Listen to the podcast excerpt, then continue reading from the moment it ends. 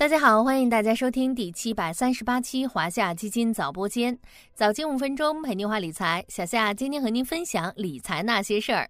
不知道早播间的听众朋友们都是几零后，还需要工作多少年呢？最近延迟退休又成热点话题，有机构研报称，渐进式延迟退休方案或在二零二三年正式公布，并于二零二五年正式实施，让延迟退休话题再次冲上热搜。何时开始实施，如何实施，都引发了社会各界的热烈讨论。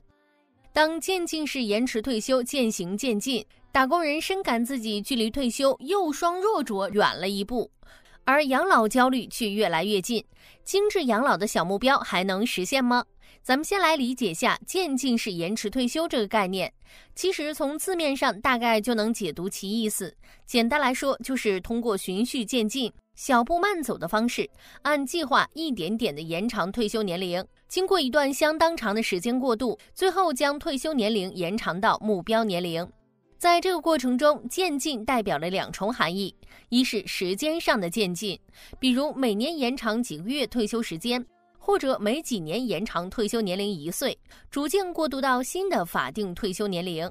二是方式上的渐进。举个例子，我国现行法定退休年龄是男职工六十周岁，女干部五十五周岁，女工人五十周岁。如果从二零二五年开始实施渐进式延迟退休方案，规定女性退休年龄每三年延迟一岁，男性退休年龄每六年延迟一岁，最终男女职工将同时在二零五四年左右达到六十五岁退休的目标。需要特别强调的是，渐进式延迟退休的实际方案尚未出台，小夏这里只是举个例子，方便大家理解其中含义。并不代表实际退休政策。相比一刀切式的延迟退休，渐进式延迟退休的终极目标就是实现延迟退休的同时，给打工人一个接受现实的心路历程。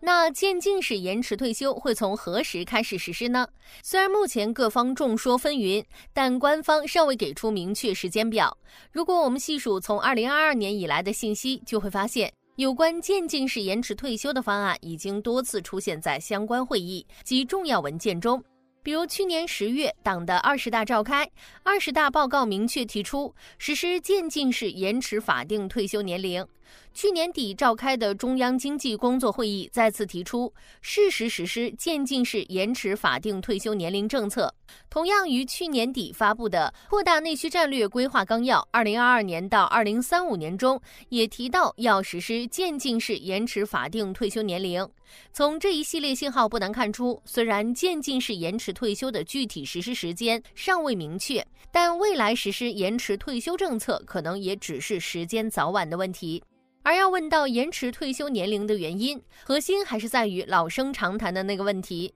人口老龄化。国家统计局数据显示，上世纪六十和七十年代出生人口分别达到了二点三九亿和二点一七亿，这四点五六亿人口将在二零二二年到二零三五年前后步入老年期。中国最大的退休潮将至，将对目前的基本养老金结余带来巨大挑战。面对人口老龄化加快、劳动力减少的严峻现实。实行延迟退休政策，可以在一定程度上减少养老保险基金所承担的巨大压力。除了老龄化加剧，我国人均寿命的提高也是延迟退休的主要原因之一。由于时间的关系，这里就不详细展开了。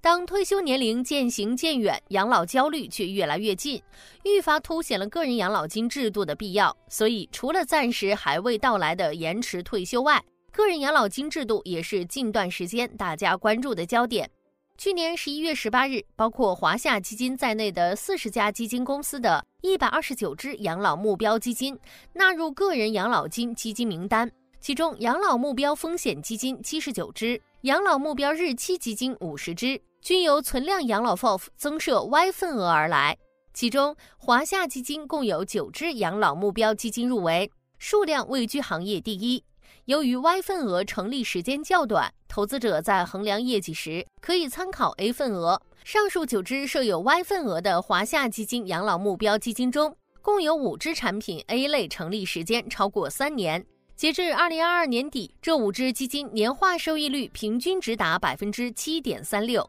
为投资人创造了比较好的投资体验。